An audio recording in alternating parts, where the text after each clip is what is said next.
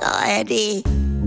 Frühstück bei Stefanie. Es ist ja, wie es ist. Und das sind ihre Gäste. Herr Ahlers. Ja, das tut er nichts zu sagen. Udo Ja, das kann's haben. und Opa Gerke. Steffi, machst mir Mettbrötchen? Nee, muss ich ja schmieren. Mich und sogar nimmt ihr selber, ne? Ah, das war ja ein Wochenende, aber ich hab alle Geschenke. Du, meine arme Mutter, musste ganz allein den Baum hochschleppen, weil ich hatte Verdacht auf Bronchien und dann soll man ja nicht. Ja, ich hatte wieder meinen Horror mit der Deutschen Bahn, Oh, du. Herr After. Und dann findest du ja keinen, der dir mal eine Auskunft geben kann, wie das da weitergeht und, und also das Geld hole ich mir wieder. Ah, man hört so viel jetzt, wegen der ganzen Verspätung, ne? Nein, wie das in den Hörspiel da weitergeht. Ah. In ICE ist doch so ein Bordprogramm für den Kopfhörer. Wer hört sich denn sowas an? Na, so spannende Geschichten mit Vorleser. Ja, sag ich ja. So, Also- an der spannendsten Stelle sabbelt der Schaffner einen da auf den Kopfhörer. Liebe Fahrgäste, mit Weiterfahrt nach Frankfurt oder, oder was, Ausfall einer Weichenheizung, Höhe Gießen, bleiben Sie bitte sitzen bis Nürnberg.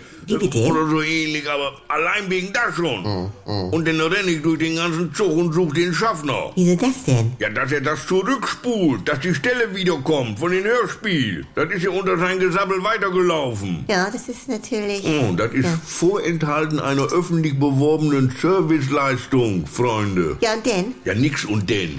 Ich tu diese Kaffeetante ins Bordbistro. Könnt ihr hier das Bordprogramm zurückspulen? Oder macht das der Lokführer oder was? Wieso, ich denk, der Schaffner. Ja, hast du schon mal in einem fahrenden Zug einen Schaffner angetroffen, wenn du ihn brauchst? Du, kennst du diese Zuchttoiletten, wo ein Zettel dranhängt, leider defekt? Ja, wi- wieso? Da hocken sie hinter und verstecken sich. Der Schaffner? Sag mal. Glaub es oder glaub es nicht. Ja, woher willst du das denn nun wissen? Ich hab immer einen Vierkant am Schlüsselbund. Also- Wenn mal was ist. Oder...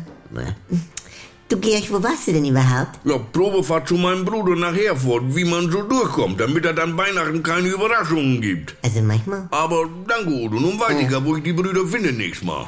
Hm. Siehste? Und ist er fertig, Franz? Ich brauche noch Gebieter mit vier Buchstaben. Chef. Jawohl!